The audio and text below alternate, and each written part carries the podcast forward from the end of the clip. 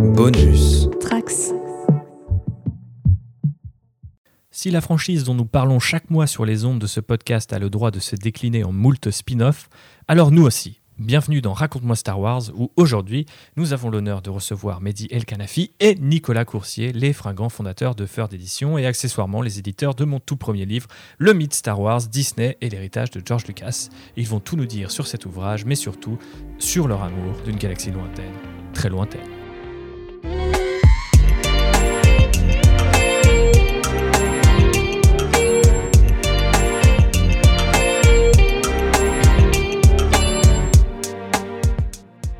Alors bonjour Mehdi, bonjour euh, Nico. Avant toute chose, une petite présentation euh, s'impose. Est-ce que vous pouvez nous dire qui vous êtes et ce qu'est Third Edition Editions? Je ne sais d'ailleurs pas s'il faut prononcer tout à l'anglaise ou s'il faut faire un, mélange. Vous allez nous le dire. Ah, C'est un piège et on, on nous le dit souvent d'ailleurs. On a un mot avec euh, un nom en anglais, un nom en français. Donc nous on dit sœur d'édition, mais chacun dit comme il veut. Ok. Et donc bah, moi c'est Nicolas et euh, donc Med c'est avant tout un ami d'enfance. On se connaît depuis 20-25 ans je crois aujourd'hui. Donc on a 35 ans, ça vous donne un peu une image. Et euh, on a toujours euh, voulu. Je crois que c'est fini, tu n'as plus 35 ans. Tu pouvais faire le, mari le mariole jusqu'à il y a quelques jours, mais c'est terminé, C'est monsieur.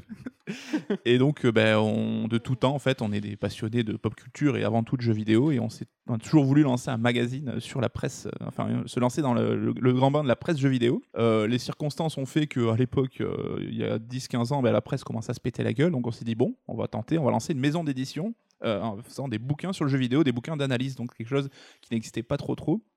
Donc ça date ça d'il y a 10 ans. On a lancé une première maison d'édition qui s'appelait Console Syndrome, donc on a sorti plusieurs livres.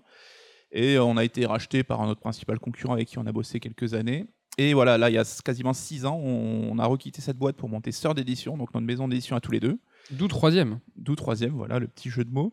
Et euh, l'idée, dès le départ, ça a été un peu d'ouvrir le champ, donc sortir du jeu vidéo only pour euh, s'intéresser un petit peu à la pop culture, donc euh, ciné, séries, euh, manga, animation, euh, musique, etc. Donc on se, on se fixe pas trop de limites. Et voilà, donc on va fêter nos 6 ans et on commence à avoir un petit paquet de bouquins à notre actif. Ok, mais à la base, euh, quelle est votre histoire en tant que en tant qu'individu, en tant que nerd, j'ai envie de dire, puisque c'est ce que j'entends entre les lignes? Quelle est notre histoire en tant que nerd C'est-à-dire C'est ça. Je sais pas que, comment vous avez commencé à vous initier à cette de culture populaire ou culture jeux vidéo dans un premier temps, euh, euh, puisque c'est celle qui vous a rassemblé, du coup, j'imagine, ou qui vous a fait vous, en- vous rencontrer peut-être? Alors, je ne vais pas éclater tes questions. Nous, c'est le basket à la base, parce qu'en fait, on se Ah connaît ouais depuis qu'on ouais, en fait, on se connaît depuis qu'on a, on se connaît depuis qu'on a 8 ans. On est potes d'enfance, on était voisins. Euh, donc, c'est avec le basket qu'on a commencé à traîner ensemble. Mais on a, vra- on s'est vraiment, on est vraiment, vraiment devenus potes avec le jeu vidéo. Et donc, c'est vrai que c'était toute l'époque du collège, tout ça, et euh, c'est le jeu vidéo qui nous a, qui nous a rassemblés. Et la pop- nous, la pop culture, ce que tu entends par pop culture, ouais, c'est essentiellement le jeu vidéo, mais on a toujours été fans. euh, sais, Indiana Jones, Retour à le futur, et évidemment Star Wars euh, depuis toujours. Et euh, si je peux me permettre, ouais, euh, cette pop culture, en fait, je pense, enfin, le terme euh, nerd ou geek est un peu galvaudé aujourd'hui, dans le sens où tous les mecs de 30-35 ans, on a tous baigné là-dedans, et c'est devenu notre culture perso, en fait. C'est pas tant de Ouais, la culture pop que de la culture tout court aujourd'hui pour nous. C'est pour ça que c'est dur de mettre un jalon, en fait, de désigner un début à ça, parce que ça a toujours été le cas, en fait. On, a, on s'est toujours intéressé à ces univers et à ces mondes-là. quoi.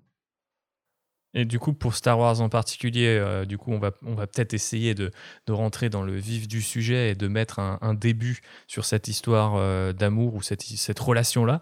Euh, comment vous avez découvert la saga? Vous vous souvenez un petit peu comment ça s'est passé, euh, chacun de votre côté, peut-être ensemble? Tu t'en souviens précisément, toi? Moi, j'ai une petite anecdote. ouais.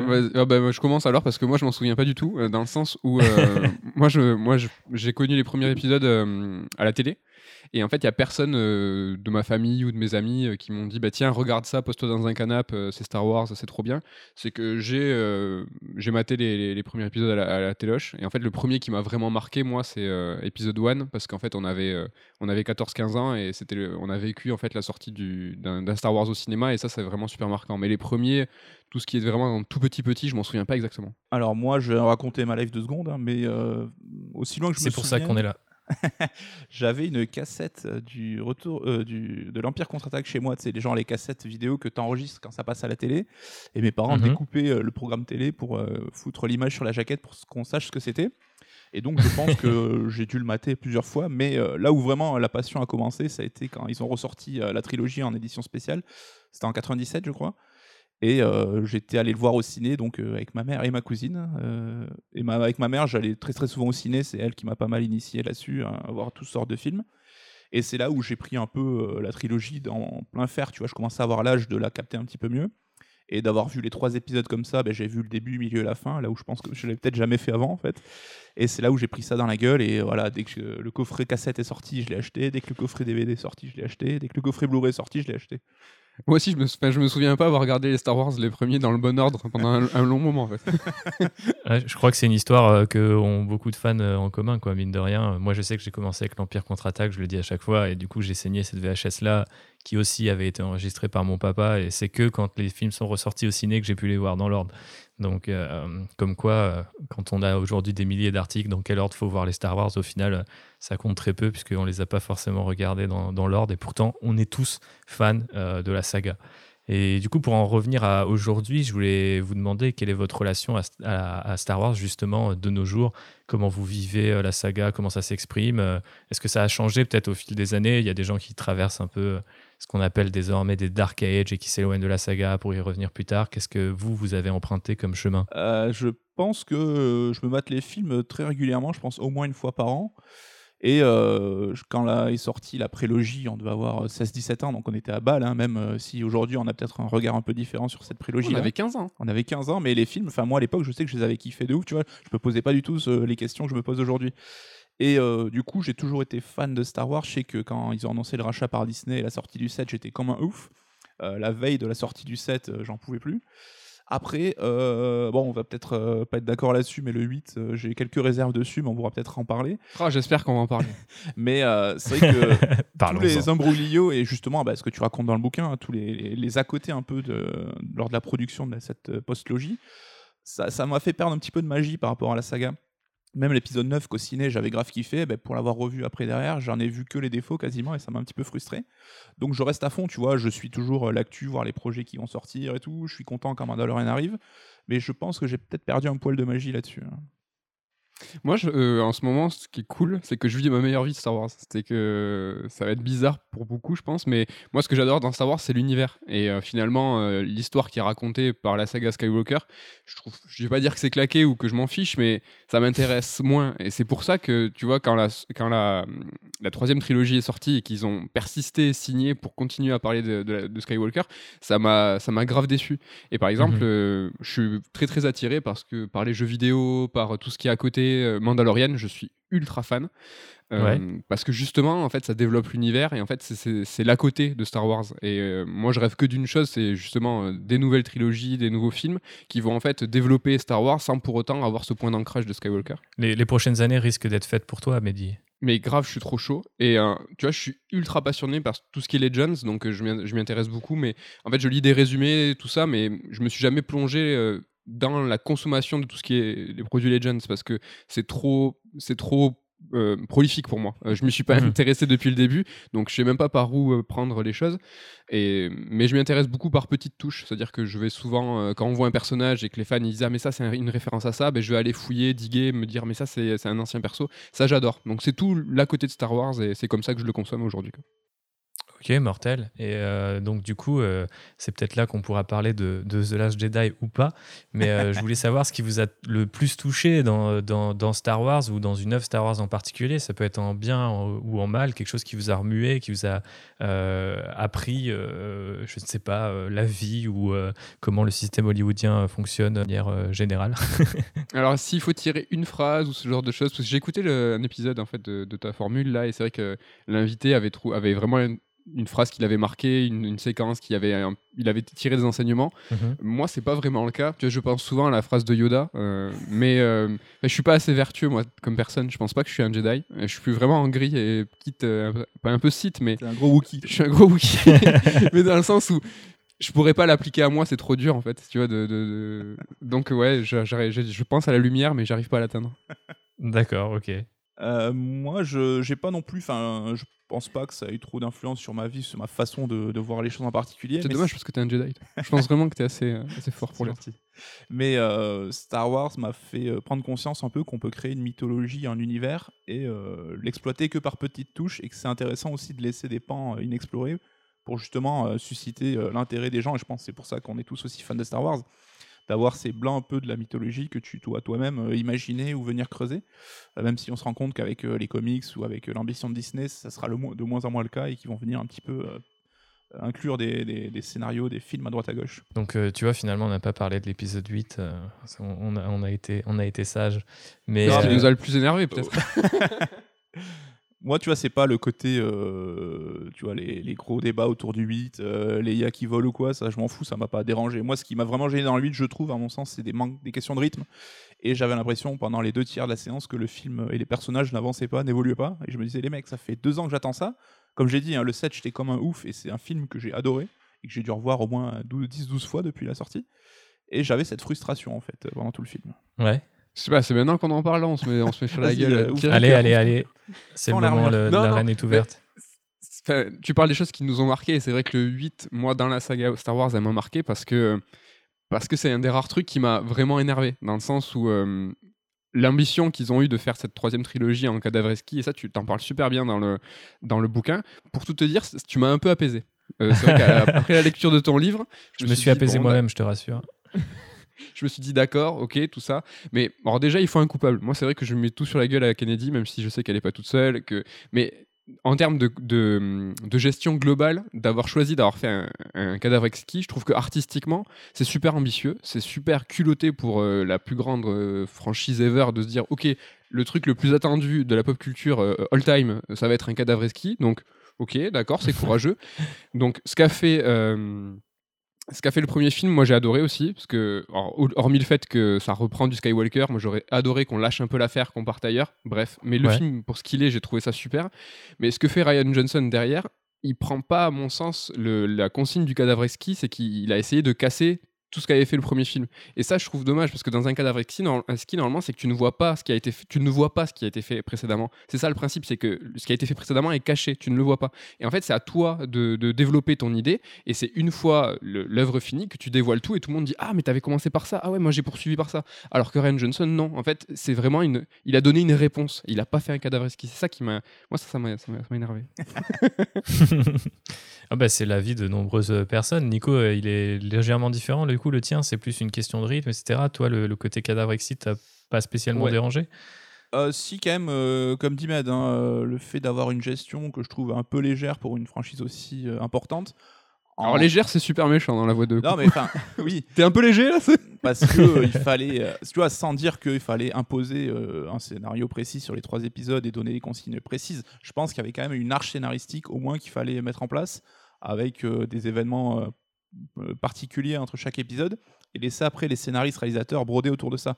Euh, ce Ouais. qui n'a pas l'air d'avoir été le cas a priori. Donc ça, ça m'a énervé parce que on voit qu'on a perdu beaucoup de temps avec ces alors, des petites guéguerres d'ego. Je pense pas que c'était des guéguerres perso ou quoi. Tu vois, c'était plus des visions artistiques qui s'entrechoquaient entre Abrams et, euh, et Ryan Johnson. Ce qui fait, je trouve qu'on a fait d'un côté un peu de surplace et de l'autre, on a perdu du temps. Et on voit que l'épisode 9, c'est quasiment deux films en un. Il est obligé de, de, de faire un peu un épilogue du 8 puis repartir dans sa propre direction. Donc c'est Ouais. ça où je me dis, bah, le management, c'est un peu de votre faute là-dessus. Vous auriez dû mieux les encadrer. Quoi. Ouais, bah complètement.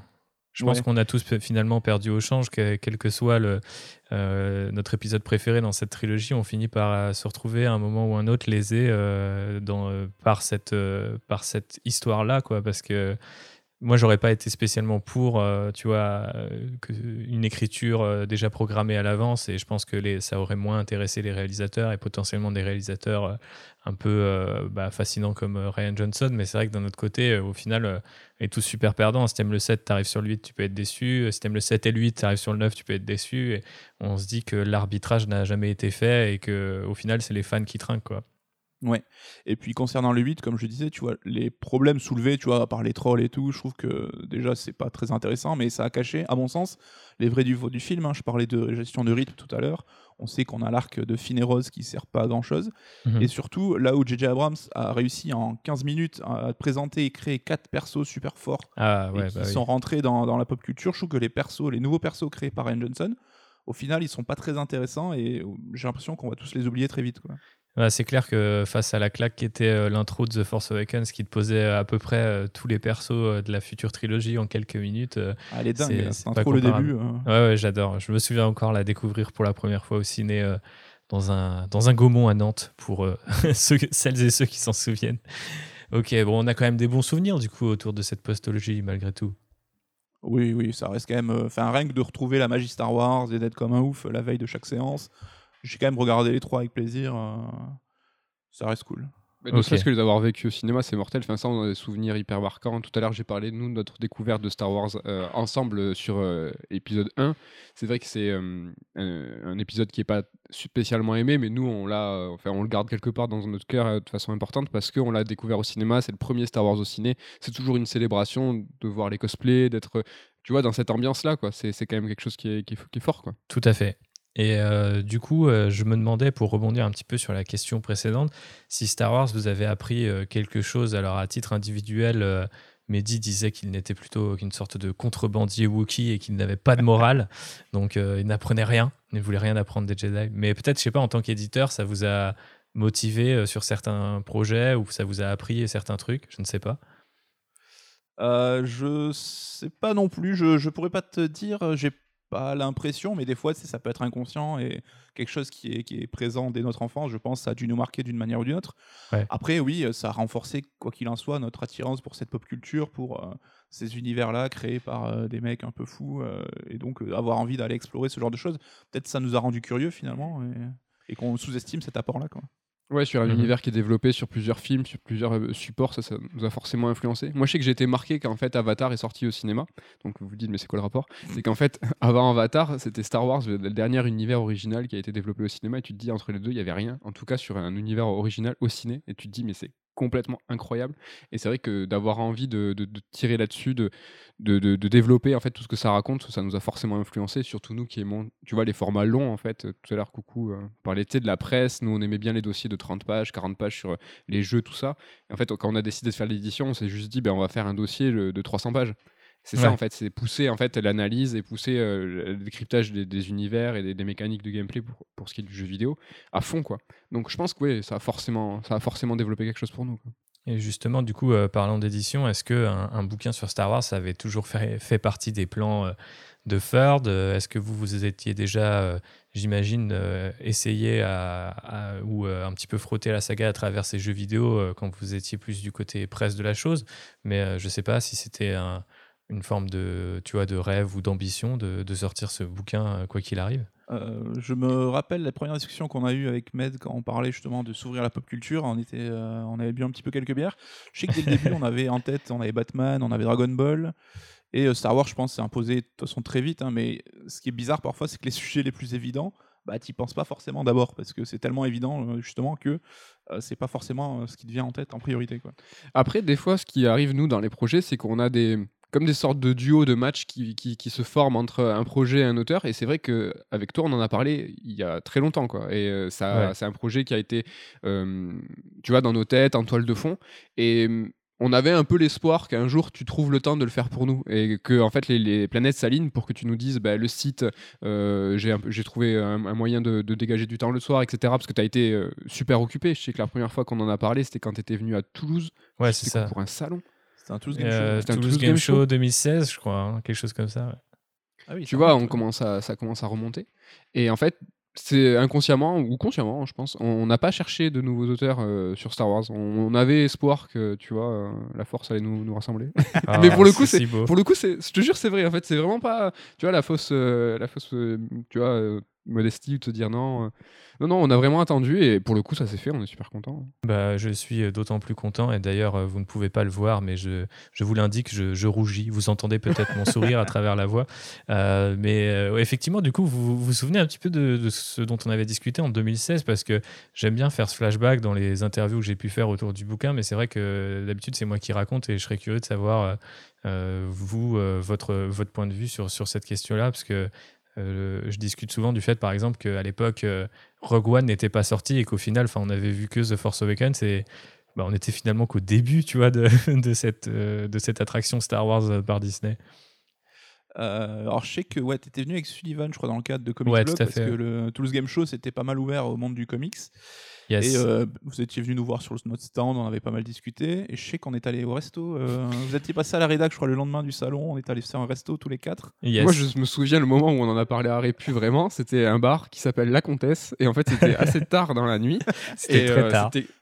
C'était- quasiment, je crois, la fermeture, donc ça devait être 2h du mat. Et en fait, c'était quand tout le monde sortait de ce bar et que tout le monde fume ses clopes et que tout le monde. Et en fait, on était plus trop net. Et c'est là où on t'a, on t'a attrapé dans un coin, on t'a dit, euh, Eh, franchement, ça serait pas cool de faire un truc. Mais sur le ton de la blague, on fait souvent ça, tu vois, on met, on inceptionne. Ouais, ouais. On, met une, on met une idée, euh, l'air de rien. Et enfin, on t'a fait croire qu'on était sous, mais pas du tout.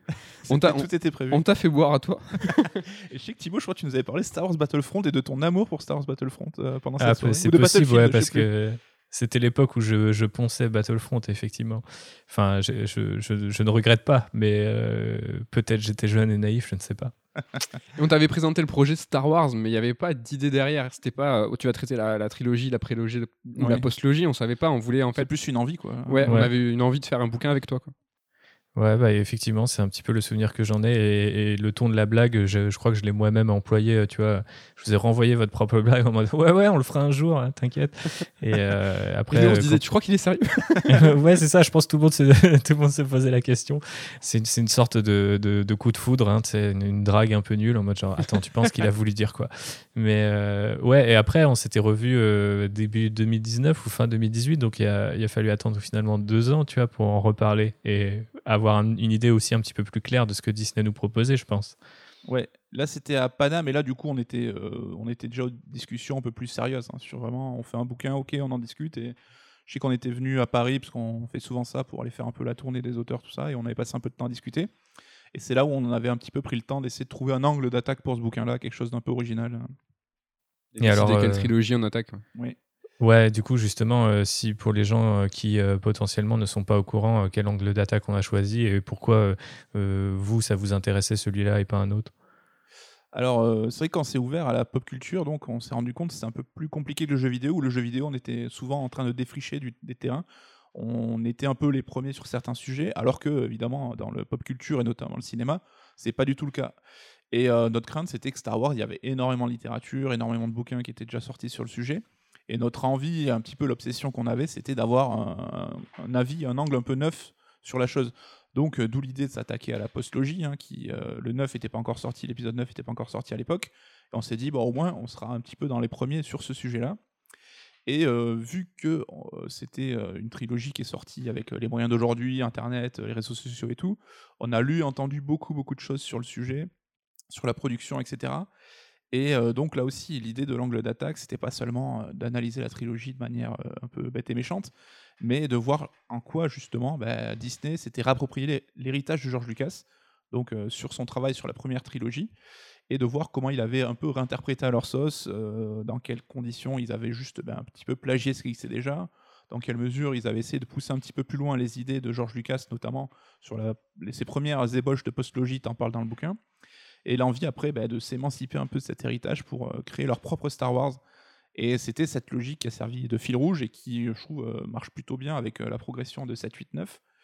Et euh, on parle aussi, hein, dans, tu parles dans le bouquin aussi des, spin-offs, de l'univers un petit peu étendu, de tout ce qu'en a fait Disney. Et cette approche, je trouve, était vraiment intéressante parce qu'on a ce côté très journalistique sur l'analyse des sources, recouper un petit peu les informations. Et aussi ce, ce petit post-mortem de cette première époque Disney, de voir un peu les difficultés qu'ils ont rencontrées et euh, justement les luttes qu'ils ont en interne pour essayer de s'émanciper un peu de ça. Quoi.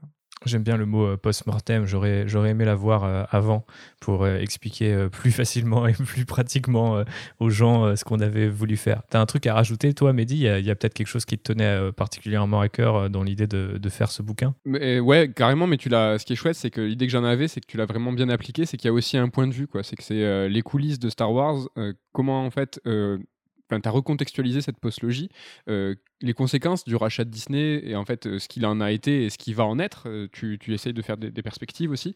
Mhm. Mais il y a aussi du, du point de vue. Alors, tu n'es pas là pour euh, dire euh, ce film je l'aime ou ce film je l'aime pas, mais tu es, là pour aussi euh, poser les choses, recontextualiser. Et quand, quand je t'ai dit tout à l'heure que sur le 8, tu m'as apaisé, c'est ça en fait. C'est que tu reprends les informations et tu les remets dans leur contexte en expliquant pourquoi elles ont été prises et par qui elles ont été prises. Et ça, c'est super important, euh, souvent, ben, essentiellement pour l'analyse. Il faut absolument à chaque fois remettre tout, euh, tout, dans le contexte. Bah, je suis content que tu dises ça parce que c'était très clairement une des, une des ambitions et surtout, euh, on va dire, une, croisade euh, un petit peu personnelle. L'avantage aussi euh, de mettre dégager du temps et de ne plus être journaliste ou occupé par un autre boulot dans l'écriture du bouquin, ça a vraiment été d'aller à fond dans la recherche de sources et de recouper un certain nombre d'informations pour libérer, on va dire, un peu. la, comment dirais-je, les différents morceaux de Star Wars qu'on a eu de leur rumeurs et autres euh, fake news par moment. Euh, donc, mine de rien, ça a été un petit travail d'archiviste avant de commencer l'écriture. Mais si tu me dis ça, même si je me doute que tu n'es peut-être pas spécialement objectif, hein, hein, mais non, mais c'est sûr qu'il y a beaucoup de gens qui, déjà, sans avoir lu le bouquin, espèrent que c'est ce qui leur permettra de faire à titre individuel. Donc, si on peut leur filer cet outil-là, je serai le plus euh, heureux des, hommes. On voit qu'il y a toute cette passion autour de Star Wars et qui peut parfois un peu polariser les débats où tu te rends compte que c'est pas tant des échanges d'arguments qu'on entend, c'est plus euh, des guiguerres de chapelle un petit peu. Et avec ce bouquin, au moins, ben, le mec, il va lire le livre, il va dire, ok, ben, je peux donner mon avis, mais au moins, voilà, j'ai les arguments, je suis au courant de la situation. Et euh, comme dit Med, hein, ça dépassionne un peu le débat, mais pas dans le sens péjoratif, parce qu'on est là pour la passion. Hein, Star Wars et même nous, sur d'édition, c'est avant tout une histoire de passion mais c'est de pouvoir discuter avec les gens, ben, voilà ce que j'ai aimé, voilà ce que j'ai pas aimé, et toujours dans euh, ben, une approche qui soit constructive. Quoi. Mmh mmh, c'est exactement ça. Mmh, ça sert, ça, ça va vous servir. C'est une arme, ce livre, pour vos débats enflammés, pour pouvoir euh, fermer euh, la gueule. Quel que soit ton avis, quel que soit ton avis du livre, tu pourras t'en servir. Non, mais tu vois, comme tu le dis, coucou, c'est que, enfin Nico, pardon, ça dérationalise. Alors par exemple, pour, sur la postlogie, ceux qui aiment bien le 7, qui aiment pas le 8, mais qui adorent le 9, etc. Et en fait, tu as souvent les guerres de ah moi je suis pro Johnson, moi je suis pro Abrams et tout. Et en fait, quand tu lis le livre, tu comprends bien que les enjeux ils sont au-dessus, ils sont supérieurs. Tout ça a été laissé faire par Disney, par Kennedy, etc. Et en fait, c'est important à chaque fois de se dire que fait, c'est des artistes à qui on a donné les clés. Et, mais ce qui est important peut-être, c'est pourquoi on leur a filé les clés? Est-ce qu'on leur a filé les clés dans de, de, de, bonnes conditions? Est-ce qu'on leur a donné euh, le mode d'emploi euh, de ces clés? Ça mhm. marche que comment ce vaisseau? Euh, C'est ça qui est important de savoir, c'est que ces films, ils sont ce qu'ils sont, mais comment ils ont été faits et pourquoi ils ont été faits, c'est ça qui est peut-être le plus important. Ouais, je pense, et c'est pour ça qu'on a essayé de mêler l'analyse, on va dire, un petit peu artistique à l'enquête plus industriel en fait sur qu'est-ce qui se passe derrière. Et effectivement, euh, je suis content de, de voir que moi, ça me tenait à cœur de justement essayer de pas forcément d'élever le débat parce que c'est pas le terme, mais comme tu le dis, souvent entre nous, on est sur des enjeux très triviaux à base de moi, mon Luc, il aurait fait ça, alors que toi, ton Luc, il a fait ça, alors qu'au final, enfin Disney, euh, enfin Bob Iger et Kathleen Kennedy, ils sont avec leur petit, je les imagine avec leur petite tasse de thé, tu en train de se dire ah putain les cons, ils ont vraiment rien compris à ce qu'on a essayé de faire, alors que nous, on s'est embrouillé sur euh, des, des, trucs beaucoup plus euh, potentiellement avec des enjeux beaucoup plus importants et des risques j'imagine quand on parle de la saga la plus euh, peut-être pas la plus appréciée, mais en tout cas la plus connue de, l'histoire du cinéma, forcément, ça, ça, enfin, il y a de la casse euh, à la fin de, à la fin, à la sortie de ces films, une fois en salle ou même dans des cercles un peu plus intimistes, euh, il arrive que des comics ou des jeux euh, fassent débat sur des micro-points. Récemment, un épisode de The Mandalorian avec euh, ce que mange Baby Yoda, par exemple, arrive à déchirer les fans. Donc, on sait très bien qu'on s'écharpe sur un tas de trucs qui, parfois, n'en valent pas tellement la peine. Mais je pense que ça fait partie un petit peu du fun de la saga, non? De pouvoir nerdiser sur des, des choses aussi pointues, non? Bah, Star Wars, c'est, je pense, la saga où on peut voir les mecs les plus à fond qui vont pinailler sur tous les détails. et c'est en ça que euh, d'être face à Disney, c'est un peu qui est un peu vu comme le nouveau euh, Microsoft. Tu vois, à l'époque, c'était Microsoft le grand méchant. Aujourd'hui, c'est un peu Disney qui est euh, le grand Manitou de la pop culture. Mhm. Et tout comme euh, le bouquin n'est pas là pour dire Abrams ou euh, Ryan Johnson, c'est lui le gentil, lui le méchant, on n'est pas là non plus pour dire Disney, c'est des bâtards, parce que ah bah non. Il y a des circonstances aussi, il y a des choses qu'ils ont très bien faites, des choses qu'ils ont moins bien faites. Mais c'est vrai qu'on est dans une époque où tout ce qui est pop culture, aujourd'hui, on se rend compte qu'il y a des, parfois des fandoms un peu dégueulasses qui vont venir insulter, qui vont venir foutre la merde, qui vont venir râler et on perd ce, délire, comme tu dis, de pinailler sur les détails. À la base, c'est quelque chose de plutôt ludique et rigolo, tu vois, d'essayer d'aller chercher des références, de comparer à ce qui s'est fait. Et aujourd'hui, c'est devenu quelque chose d'un peu négatif. Enfin, je trouve ça a une connotation qui est devenue négative et ça me désole un petit peu. Quoi. Ouais, je suis complètement d'accord. Mais du coup, à titre, euh, en qualité d'éditeur, si j'ose dire, est-ce que ça vous faisait pas peur d'attaquer Star Wars de ce point de vue-là? Bizarrement, non. Et on est un peu con, nous, parce que tu vois, on a fait un bouquin sur Zelda. Les gens disaient, mais Zelda, vous avez pas eu peur? Bon, en fait, on se pose pas trop les questions. On fait ce qu'on Mhm. a envie de faire. Et au final, bah, on trouve les bonnes personnes pour ça et ça se passe très bien. C'est plus par inconscience que par prétention. Je pense vraiment c'est qu'on se, se pose pas spécialement la question. quoi. C'est le côté. Wookiee qui revient. Exactement. Parce que c'est ça qu'on veut en fait. Chier dans la forêt, c'est ça qu'on veut. C'est ça, ok. À quel moment je suis devenu un Wookie moi Je sais pas, je te vois tout barbu en face de moi. Je suis deg. Ouais, mais JB euh, qui monte euh, ce podcast et qu'on salue euh, sera forcément euh, satisfait de trouver un autre Wookiee avec qui chiller dans la forêt et nordiser sur des points de détail. voilà. Vous avez déjà une tribu qui est, qui est prête à combattre le, le, le fandom le plus toxique. C'est- beau. On, on- finalement on réconcilie tout un tas de gens autour de l'amour de Star Wars. Et, On est unis. Ouais, c'est ça. Mais du coup, justement, est-ce que vous avez d'autres euh, envies ou d'autres projets par rapport à la saga euh, Notamment, euh, moi, je pense tout de suite au fait que à la base, vous venez du jeu vidéo. Est-ce que ça vous, je sais pas, dirait d'analyser toute la période, je sais pas, LucasArts ou même euh, des jeux plus récents euh, dans le détail? Est-ce que c'est des trucs euh, auxquels vous avez pensé avant même de vous attaquer au film? Est-ce que c'est un truc qui pourrait compléter ce bouquin-là? Alors, je me place pas forcément en tant qu'auteur, surtout que c'est des milieux que je connais peut-être un peu moins. Mais j'étais curieux de savoir si c'était un truc qui vous intéresserait à terme, quoi. Ouais, j'allais te demander si c'était une proposition. Mais... Euh, on, Plus ou moins. On a, on a, alors le oui, on a évoqué le sujet, on avait même quelques pistes. Alors c'était plus LucasArts en général, hein, pas forcément l'angle Star Ouais. Wars, même si on avait, on a eu cette discussion aussi. Après, en termes de bouquins jeux vidéo, je suis pas sûr que ce soit le truc le plus sexy et vendeur. Enfin, je veux pas passer pour euh, le commercial sans cœur, hein, mais on est aussi obligé de réfléchir en termes de, bah, de succès potentiel d'un livre, hein, parce que euh, on Bien sûr, pas non ouais. plus, euh, Disney justement. On a, on a évoqué l'idée, mais a priori ça se fera pas, ou en tout cas pas à court terme, quoi. Ok. Et pour ce qui est des films, euh, évidemment, on y pense, mais on veut pas euh, peut-être en dévoiler trop. euh, Je sais pas. C'est toi qui nous dis là. Ok, ok. On en non, non, mais on, aura l'occasion d'en reparler, peut-être pas avec un micro qui tourne à côté et, autour d'une bière, si, si un jour on, on a de nouveau l'occasion de faire ça, puisque pour les gens qui se posent la question, oui, nous enregistrons euh, par euh, les bienfaits de, de l'Holo- de l'Holonet, mais euh, on espère que d'ailleurs euh, la qualité est au rendez-vous. Je sais que ces messieurs et moi-même sommes équipés, donc ça devrait aller. Euh, est-ce que on, terminerait pas euh, par justement une espèce de petite liste de détails et de, nerdisation dont seuls les fans de Star Wars ont le secret euh, pour mieux vous connaître, euh, Mehdi et Nico, savoir peut-être par exemple quel est votre film préféré de Star Wars, de toute la saga confondue? C'est une question, je sais, difficile, mais on commence par celle-là, comme ça après vous serez chaud pour parler de peut-être votre vaisseau préféré ou votre personnage préféré.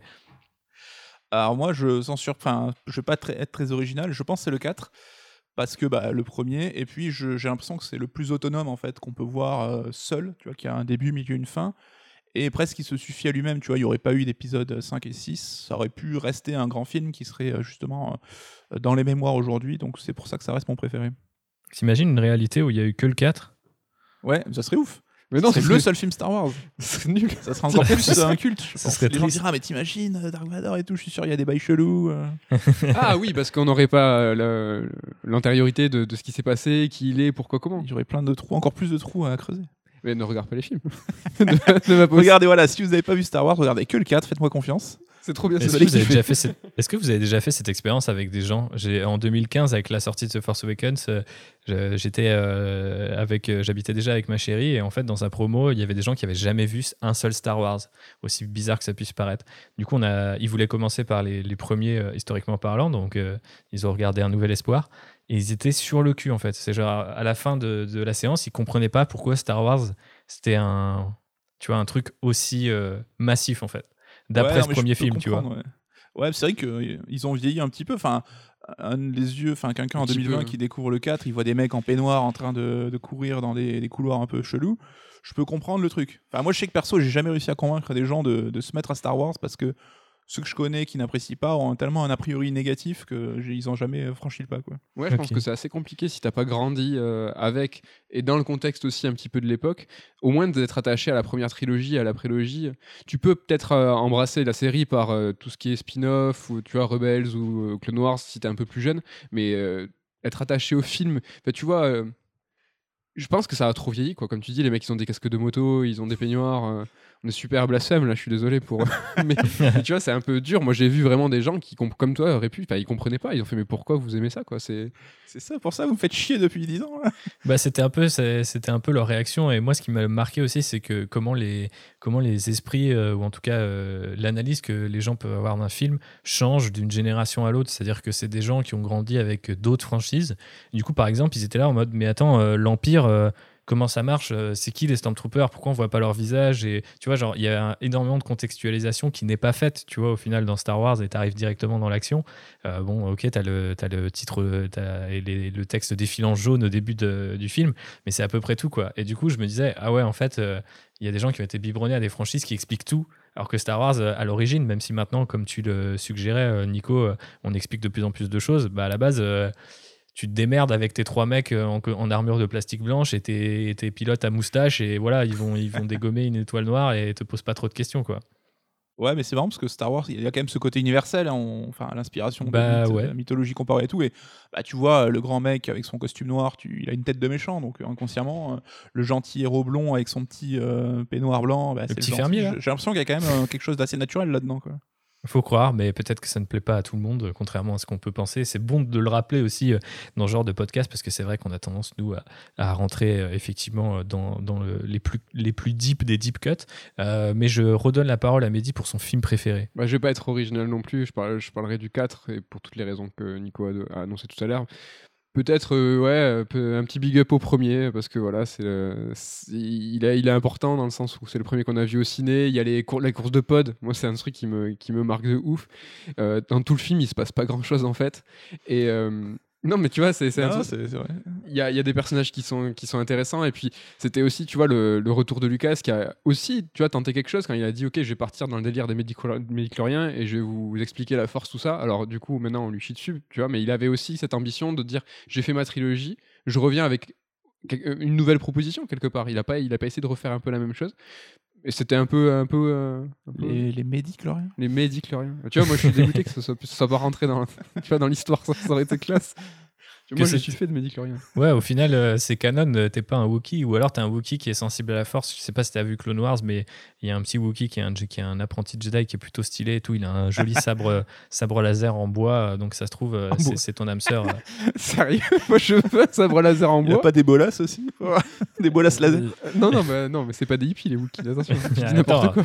T'as t'as vu, dans- t'as vu l'épisode 3, t'as vu quand même qu'ils ont eu des, des- des- des villes dans des arbres et des catamarans C'est qui vrai. volent. Ça a l'air globalement assez stylé, sais Guérilla urbaine un peu. Ouais. Non, franchement, ils sont stylés. C'est pas des hippies du tout, ça n'a rien à voir. C'est des rebelles, c'est pas pareil. Enfin, c'est des rebelles, pas dans le même sens du terme de Star Wars, tu vois. Ça, je- on peut pas utiliser tous les mots. en Ouais, fait. ouais, C'est ça, ouais, très et spécifique. ils nous privent de mots en plus euh, généralement très, euh, on va dire très communs, quoi. C'est un petit peu le problème.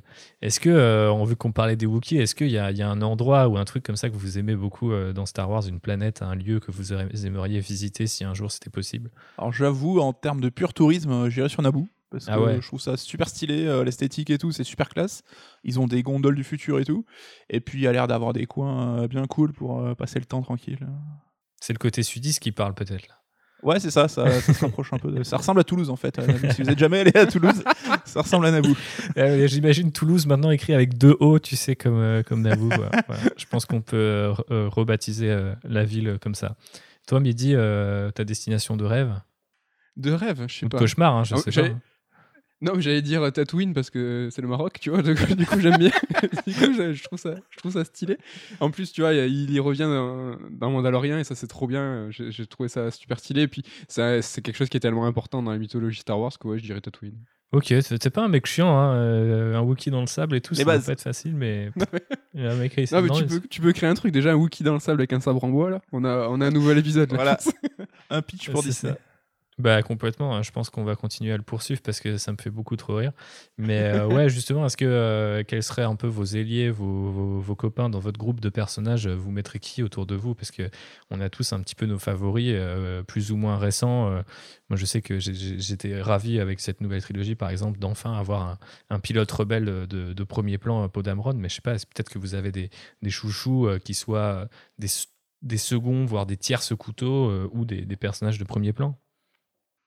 Alors, euh, je vais être gros footix 101, mais moi j'avoue, un nouveau film avec beaucoup de Jedi, ça me ferait kiffer. Alors, on les a vus dans la prélogie, évidemment, mais c'était pas les Jedi que je kiffais dans la prélogie, tu vois, c'était des mecs. euh, C'est quoi les Jedi que tu kiffais Tous assis, en train de, faire, enfin, de pas faire grand chose, quoi. Mais c'est ça les Jedi. c'est des mecs qui sont autour d'une table et qui.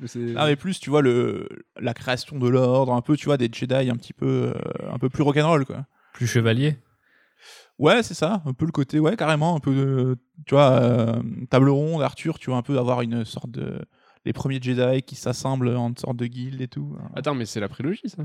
Non, mais la prélogie, c'est un peu la Son- fin du lustre des Jedi. Et tu vois, les mecs, euh, ils se font. Il y a Ah, Palpatine sont qui est sous leur nez, ils le voient même pas. Euh, ils ont une attitude un peu hostile envers Anakin et tout. Enfin, j'ai pas trop kiffé la, la vision qu'on a de- des Jedi dans la prélogie. Enfin, c'était volontaire évidemment de la part de Lucas, mais euh, ils m'ont pas fait rêver quoi. Jedi administratif en fait. Ça, Ouais, c'était un peu les Jedi fonctionnaires, tu vois, en mode ah putain, c'est la guerre, ouais, vas-y, euh, tranquille quoi. Enfin, Ouais, c'est chiant de commander des armées de clones. euh, Ouais, mais ouais, bon, on va faire la guerre, S'il faut fait, le faire. qu'ils aillent au charbon, toi. C'est en fait, ils- ouais, un peu plus héroïque, tu vois, et moins le côté, euh, tu sais, vertueux. Enfin, le Jedi gris m'intéresse plus que le Jedi. Ah non, faut pas aimer les gens parce que pourquoi faut pas aimer les gens, mec? T'es t'es un Jedi, tu dois censé euh, kiffer les gens. Enfin, Hmm. Ouais, mais C'est du coup, un Jedi gris, c'est plus des Jedi. Ça, je laisse ça aux spécialistes. Ah ouais, C'est vrai que c'est un long débat. Je me souviens que euh, l'époque où il était encore sur Twitter, c'est Pablo Hidalgo qui est un membre du story group de Lucasfilm qui disait que y a, y a pas, ça n'existe pas les Jedi gris et qu'un Jedi gris en fait c'est déjà plus un Jedi. Mais euh, euh, après je trouve que le terme est plutôt bien trouvé et souvent sert un peu de mot valise pour décrire des Jedi qui euh, peut-être comme Rey ou Ahsoka euh, ou même Luke d'une certaine manière euh, reconnaissent qu'il y a pas mal de choses à changer euh, du côté de l'ordre il y a peut-être une réforme à faire quoi. Ouais, que la vie, enfin, c'est plus compliqué que ça. J'ai l'impression de parler comme OSS. Là, dis donc, la vie, les jeunes, euh, c'est plus compliqué que ça. Déjà, tu as le coiffeur, le coiffeur toi? Mais il y a moins. Qui... Ouais, c'est pas aussi binaire, quoi. Et c'est vrai que d'avoir des mecs un peu binaires comme ça, c'est ça me, ça me gêne un petit peu toujours. Ouais, je sais Ouais. pas, c'est un peu la base. Attends, c'est juste des Jedi qui ont commencé à drifter en fait, des gris. C'est qu'ils vont... ils filent, ils filent vers le. Ouais, mais la prélogie, c'est vraiment fin de règne, tu vois. C'est un peu la décadence de Rome, quoi. C'est euh, la République qui s'est endormie, qui sert plus à grand chose, qui est plus respectée. C'est plus très intéressant, je trouve. Hmm. J'ai envie de faire une digression, mais ça a absolument rien à voir. Parce que Vas-y. dans les genres des mecs, tu sais, qui ont les trucs devant, les nez, qui- devant le nez qui voient rien, tu dans les chevaliers de Zodiac, t'as le chevalier de la Vierge. En fait, c'est le plus fort, mais il voit que dalle. En fait, c'est un peu ça. Et comme coucou, ça, ça- et voilà. Il adore le chevalier de la Vierge, il est vierge, donc euh, c'est ça que. Je m'en servirai plus tard dans un autre débat en disant alors, je croyais que t'aimais pas les gens que- que- qui étaient dans, le- dans leur nez. On a fait une comparaison entre les chevaliers du Zodiac et Star Wars. Vous l'avez entendu ici en premier. Merci Mehdi. C'est la sagesse incarnée qui vous parle depuis, euh, depuis Tatooine avec son sabre laser en bois. Euh, non, mais maintenant, je vais être obligé de dire Chewbacca, tu vois. Le meilleur allié, tu vois. je- Est-ce que déjà, c'est pas le plus fort? Il a une arbalète de Parce ouf. qu'il a toujours des feuilles à rouler dans sa petite, euh, son petit truc autour de, de la Non, table. mais ça, il faut que tu censures euh, Thibaut. Là. Il est en train de, de comparer les, les, les Wookiees à des hippies. Ah, Ça- il vit dans les arbres. à un moment. Attends, mais tout le monde vit dans les arbres. les Ewoks, c'est vrai aussi, les Ewoks, ils vivent dans les arbres. T'aimes bien les Ewoks? J'aime bien les Ewoks. C'est plutôt ils sont Team Ewok ou Team euh, Wookiee, du coup, c'est ça la question. Non, mais il n'y a, pas de- y a pas match. Y a les pas. Ewoks, ils servent à rien. Les Ewoks sont trop mignons. euh, ils Ils ont de gagnent la bonne guerre, zik. même, euh, Ils gagnent la guerre de quoi En ils- jetant des cailloux. euh, Eh ben, attends, c'est eux, les... c'est eux les rois des hippies en fait. Je suis désolé. Métaphore de l'intifada, peut-être, je ne sais pas. Ouais, complètement. Mais euh, du coup, euh, ouais, effectivement, faudra décider dans quel peuple euh, euh, qui vit dans les arbres et nos auditeurs et auditrices auront envie de passer leurs vacances. Voilà, choisissez bien, Team Ewok, Team J'ai créé une réputation à Med alors que je l'ai jamais appelé Wookie de ma vie ou quoi, ça y est. C'est bien, c'est comme ça. Il y, a des, il y a des histoires qui naissent en direct sur Outrider. Ça, ça fait plaisir. Enfin, en direct ou en différé, parce que ça se trouve, vous nous écoutez en 2054, euh, une fois que euh, Star Wars 28 est sorti. Mais euh, voilà, si vous êtes là en 2020, c'est quand même pas mal aussi, puisqu'on peut parler de choses un peu plus terre à terre. Comme par exemple, quel est votre vaisseau préféré, messieurs? Ah, J'ai envie de vous poser cette question, parce que c'est souvent le débat qui anime euh, moi personnellement, mes, débats en famille, euh, l'échappatoire, c'est de passer avec mes deux frères euh, dans un coin du, salon et de commencer à dire Ouais, mais quand même, est-ce que le plus fort, c'est le X-Wing de Paul Dameron ou c'est le X-Wing original, tu vois? Est-ce qu'on a le droit d'avoir un, avis, mais pas forcément très argumenté parce que j'adore les avis non argumentés. Et je, non, vous mais êtes là pour raconter votre Moi, c'est le X-Wing de Poe en fait, il est trop classe. Le Black One. Le bah La version noire ou la version orange du 9 Ah, je sais pas. Noir. Les deux sont beaux. Peut-être la version noire qui, euh, dans les encyclopédies The Force Awakens, euh, est apparemment noire parce que le X-Wing est furtif, tu vois, genre il pouvait pas juste expliquer que c'était le mec avait envie d'une couleur stylée, non, il fallait qu'il y, ait une explication canonique. Mehdi euh, nous a dit X-Wing, Nico, que dis-tu? Alors, alors, je vais pas être original non plus, mais je trouve qu'un des soucis justement de la postlogie et de la prélogie, c'est de ne pas avoir trop créé de vaisseaux emblématiques. Donc, je vais rester sur la, la trilogie originale avec le, bon, je veux pas dire le Faucon Millennium, mais le Slave One, c'est ça, celui de Boba Fett? Ouais, c'est ça, ouais. Ouais, mais je le trouve super stylé, original pour le coup. Hein. Que les gens aiment beaucoup pour sa cabine qui s'incline et son, sa forme de, de fer à repasser un peu chelou, euh, très, très emblématique, quelque part. Je suis d'ailleurs un petit peu. Euh, non, je suis pas déçu parce que ça aurait rien à voir, mais je, je sais que j'aime bien le vaisseau du Mandalorian, mais j'aimerais bien qu'il ait un truc. Euh, j'aurais bien aimé qu'il ait un truc un peu plus typique. Ouais, c'est vrai qu'il est cool. Ouais, c'est vrai qu'il est stylé. Ouais, plutôt. Il est shiny en tout cas. Ouais, bah, c'est un de mes griefs un peu avec la série, c'est que je, trouve qu'elle manque un peu de couleur par moment sur le, sur le vaisseau, comme, euh, comme l'armure en Beskar euh, du héros. Euh, j'aime bien les Mandaloriens qui ont un peu tu vois, leur propre livret façon samouraï ou, ou chevalier, justement. Donc, c'est. Je, je, pense que c'est quand même un truc qu'on finira par voir au fur et à mesure des saisons, apparaître des symboles ou des couleurs. Donc je ne me fais, je me fais pas trop de soucis là-dessus. Mais c'est vrai que c'est, euh, ça serait plutôt sympa à voir. Et euh, pour compléter votre groupe de héros, votre vaisseau, votre film, euh, je suis obligé de vous demander de, parler d'un, élément qui, par ailleurs, je sais, il me semble qu'on n'a pas forcément évoqué cette tendance-là dans le bouquin, mais chez Disney, il y a quand même cette propension à créer un maximum de nouveaux droïdes mignons ou stylés. Et du coup, je me demandais si vous aviez un préféré. Ah ouais, moi oui. Oh, je sais pas le nom, je suis désolé, les fans vont me tuer, mais c'est celui de Rogue One. C'est K2SO. Ah ouais, moi c'est lui mon préféré. je le trouve trop cool. Il fait pas exprès, mais il est hyper drôle. Moi, j'adore. Vraiment, c'est mon préféré. C'est la nonchalance du perso qui te parle. Ouais, puis, puis il est super. En fait, il est méchant, mais il veut pas. En fait, il fait pas exprès. C'est juste qu'il est sans filtre et il dit de façon rationnelle que le plan il va foirer, mais il veut pas être, euh, il veut être pessimiste en fait. C'est du coup, je le trouve hyper drôle. Mehdi euh, nous a dit K2SO, Nicolas, est-ce que tu en as un autre toi? Bah BB-8 hein, en termes de design, en termes, enfin c'est le carton plein pour Disney, je trouve. Hein. Je sais pas si ça vient d'Abrams ou de, enfin de qui vient l'idée à la base, mais le design, il est incroyable. Le, perso, il est tout mignon. Ils l'ont super réussi. Et euh, tu vois, j'adorais R2D2, mais il a réussi à faire donner un coup de vue à R2D2, tu vois, dans la postlogie, je trouve. Ah ouais, à ce point? Ouais.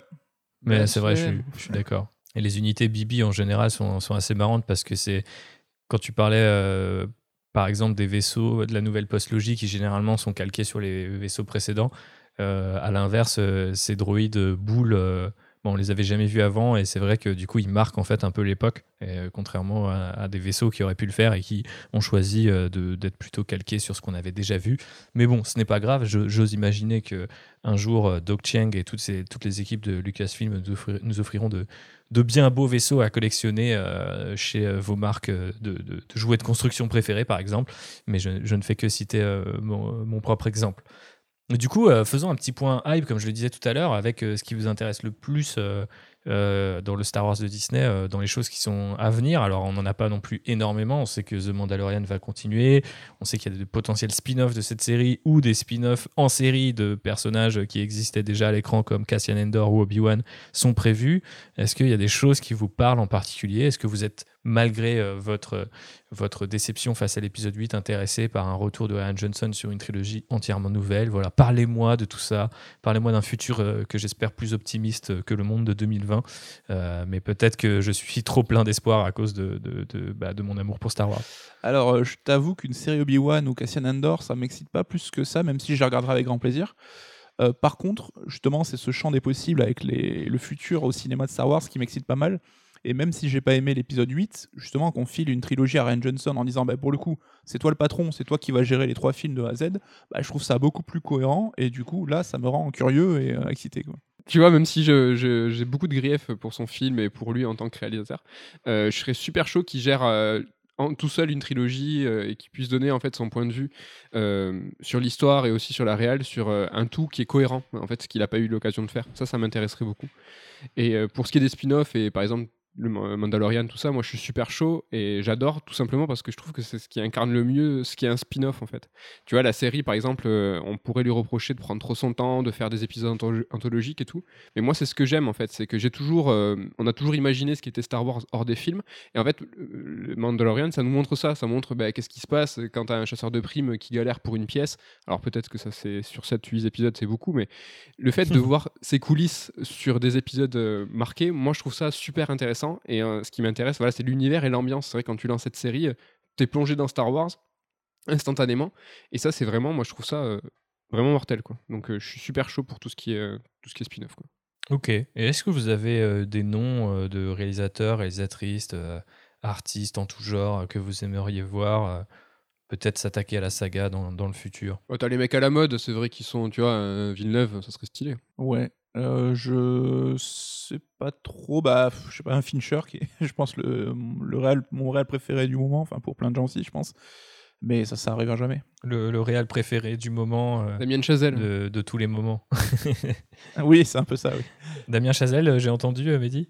Ouais, il va faire une petite comédie musicale Star Wars, ça pourrait Ah, être, Sur le euh, Cantina ça pourrait être Band cool. euh, et Max Ribot, l'éléphant bleu qui joue du piano chez Jabba, on est chaud. Les deux Ouais, soleils en fond. hein. Tu vois, on a systématiquement euh, le besoin de, de parler, tu vois, des points. Alors, t'as parlé de la cantina là, mais tu vois, Star Wars, les trois trilogies, en fait, elles sont ramassées sur, euh, je sais pas quoi, 80, 90 ans. Et sur le point de vue de Star Wars, c'est c'est- c'est- c'est- c'est que dalle, en fait. Bah, bien sûr. Et tu te dis, mais il y a tellement de possibles, en fait, qui, qui pourraient être complètement incroyables si on n'était pas forcément marqué dans ces, dans, ce- on va dire, dans ce siècle-là. Tu vois, alors je, je sais pas du tout si je suis très précis, mais on va parler de ces 100, 100 ans. Ouais, c'est à peu près ça. Mais même artiste- artistiquement, euh, technologiquement, on est toujours obligé d'être euh, dans cet ancrage-là. Par exemple, tu vois, le- tout ce qui est marqueur, euh, les écrans qui sont dans les vaisseaux, ils ont toujours euh, ce rendu 3D euh, dégueulasse de calculette, parce qu'en fait, ils sont obligés d'être cohérents par rapport, à la première trilogie.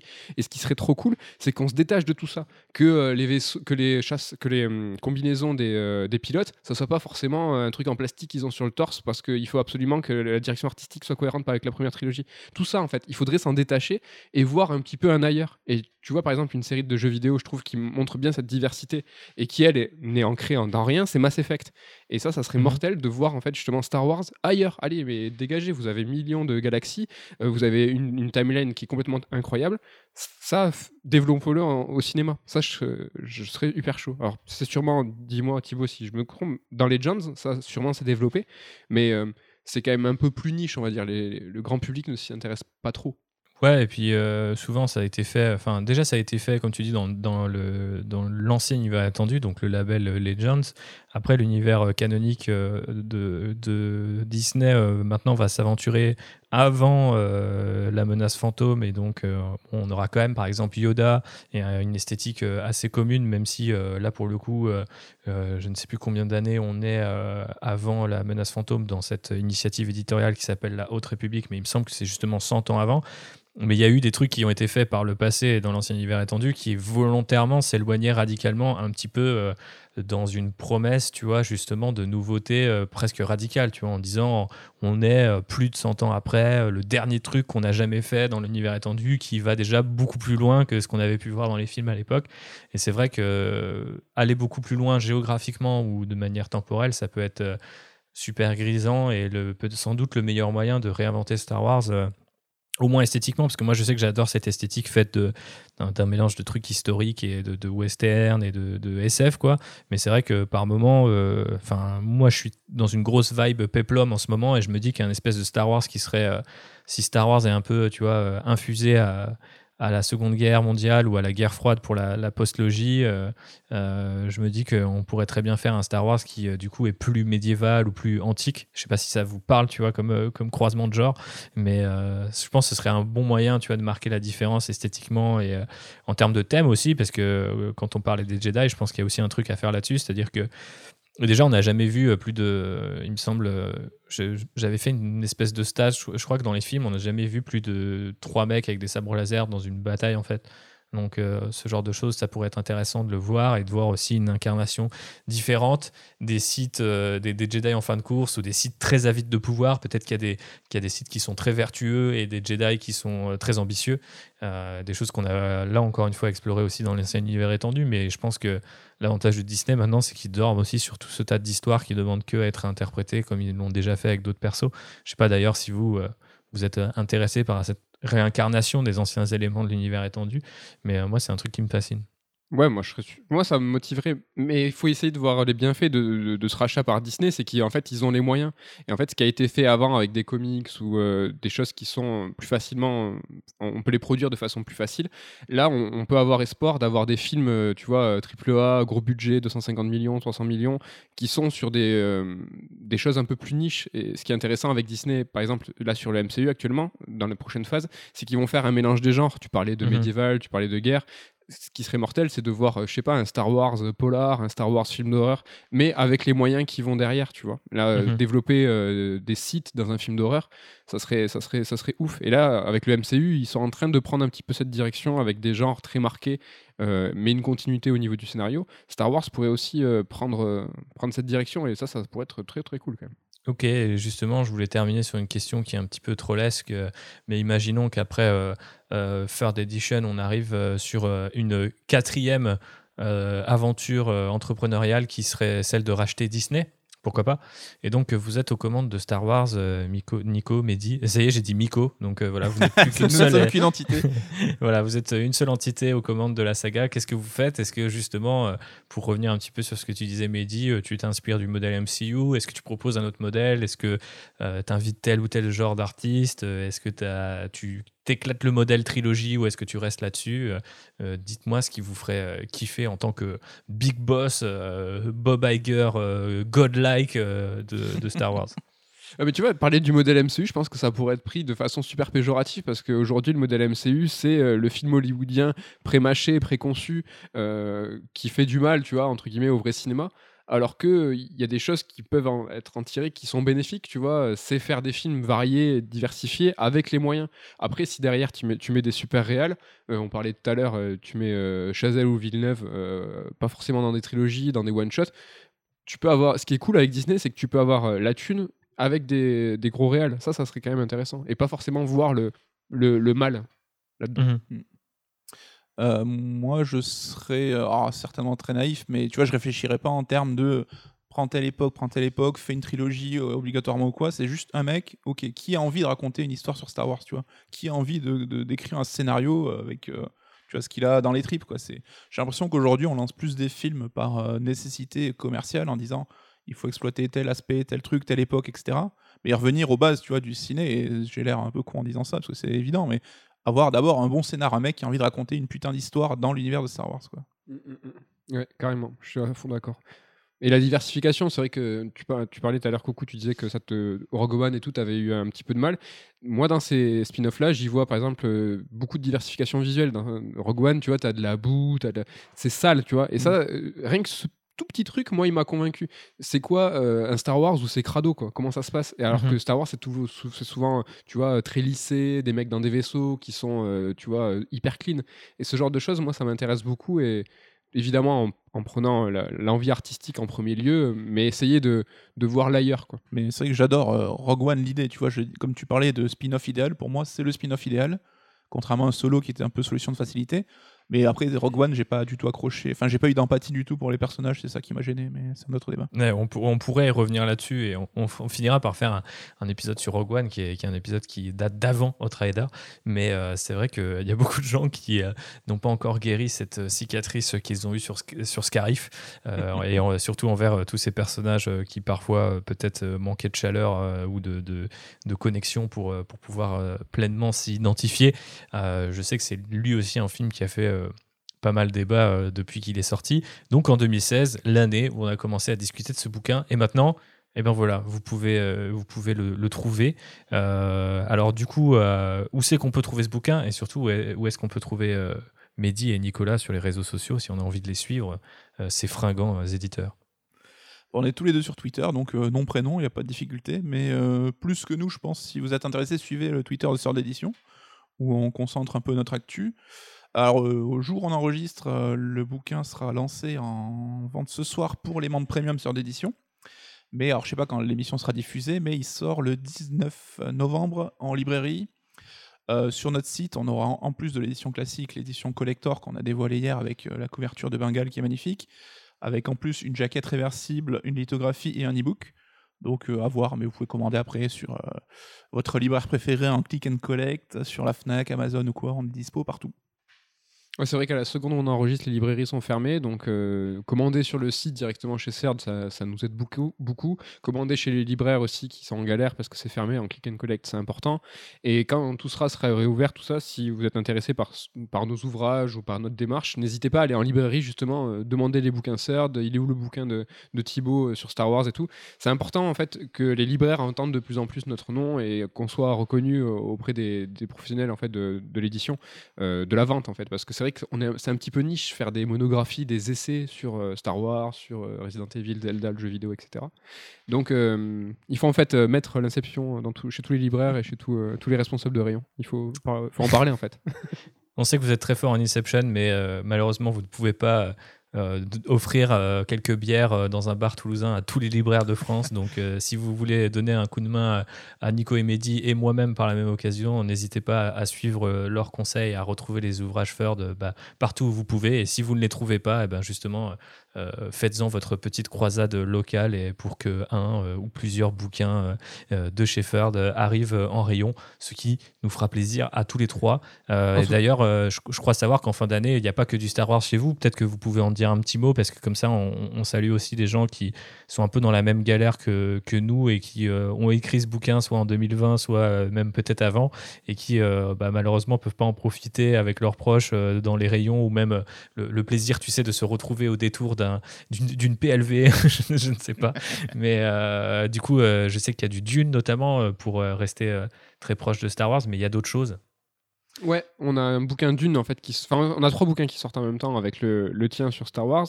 On a un, un bouquin euh, sur Dune euh, qui est euh, par Vivien Lejeune euh, qui sort su- qui sort du coup sur toute l'œuvre de Dune, donc les films, le bouquin et tout, qui devait sortir en même, en même temps que le film. Donc hélas, le film est reporté, les librairies sont fermées. Donc on, là, on n'a pas été des génies de la com pour le coup. hein, on a on a un peu raté notre coup. Ah, vous pouviez a- pas savoir. Non, on pouvait pas savoir. On a aussi un bouquin euh, sur Disney, donc sur le second âge d'or, euh, qui est écrit euh, par Damien Duvaux, donc qui est plus connu sur le, sous le pseudo de, de Mea sur, les, sur les internets. Et en fait, ces trois bouquins, il faut savoir qu'ils sont dispo en grande surface spécialisée, librairie habituellement ouverte, au rayon donc cinéma pour toi, pour Star Wars, animation pour Disney, et Dune aussi, c'est en cinéma. Donc nous, nos livres CERD en jeu vidéo, ils sont habituellement en informatique, donc il n'y a pas de rayon jeu vidéo. Mais tes bouquins, donc ton bouquin à toi, Thibaut, lui, il est facilement euh, trouvable. Rayon ciné, partout, toutes les Fnac, Cultura et autres. Il est, euh, il est pas compliqué à trouver. Donc euh, voilà, c'est juste pour préciser le rayon, quoi. Normalement, ça devrait se faire facilement. Voilà, vous avez maintenant même une petite carte. euh, Mehdi, euh, le guide Wookie euh, au sabre laser de bois, euh, vous indiquera où trouver les bouquins. C'est, si c'est pas beau ça. Mais justement, c'est, marrant que tu fasses la, description parce que c'est une question que je me suis demandé à l'époque où on pouvait encore se balader dans les Fnac et, les librairies. Je me suis dit, tiens, où c'est que, que je vais atterrir? Et du coup, je, regardais où c'est qu'il y avait des bouquins Ferd. Et c'est vrai qu'ils sont pas toujours au même endroit selon le, bah, en fait, selon le contenu, bien sûr, de l'ouvrage qui est finalement assez logique, mais peut-être que les gens peuvent se poser eux aussi la question et maintenant ils ont la réponse. Donc, euh, on, vous, remercie, euh, Nico et Mehdi, pour toutes ces, euh, tous ces petits détails, soit sur votre expérience d'éditeur, soit sur votre expérience euh, de fan de Star Wars. On vous fait de gros bisous et on souhaite plein de bonnes choses à Ferd pour cette année 2020, bah, qui, je, je ne vous le cache pas, est forcément très compliquée. Donc, si vous avez envie de soutenir leurs ouvrages, euh, vous savez ce qu'il vous reste à faire, chers contrebandiers et contrebandières. Et euh, bah voilà, d'ici un prochain euh, Raconte-moi Star Wars, euh, dans lequel on aura la chance de rencontrer un autre Toulousain, puisqu'il s'agit de Paul Renault. Euh, Oh, et ben, on vous fait de gros bisous. Gros bisous, Mehdi. Gros bisous, Nico. Merci pour l'invite, et- c'était cool. et- Et ben, c'était un plaisir. Que la force soit avec vous pour toujours et à jamais. Voilà, on fait des petites formules comme ça. Et on vous fait encore une fois des bisous parce qu'on en a bien besoin. Ciao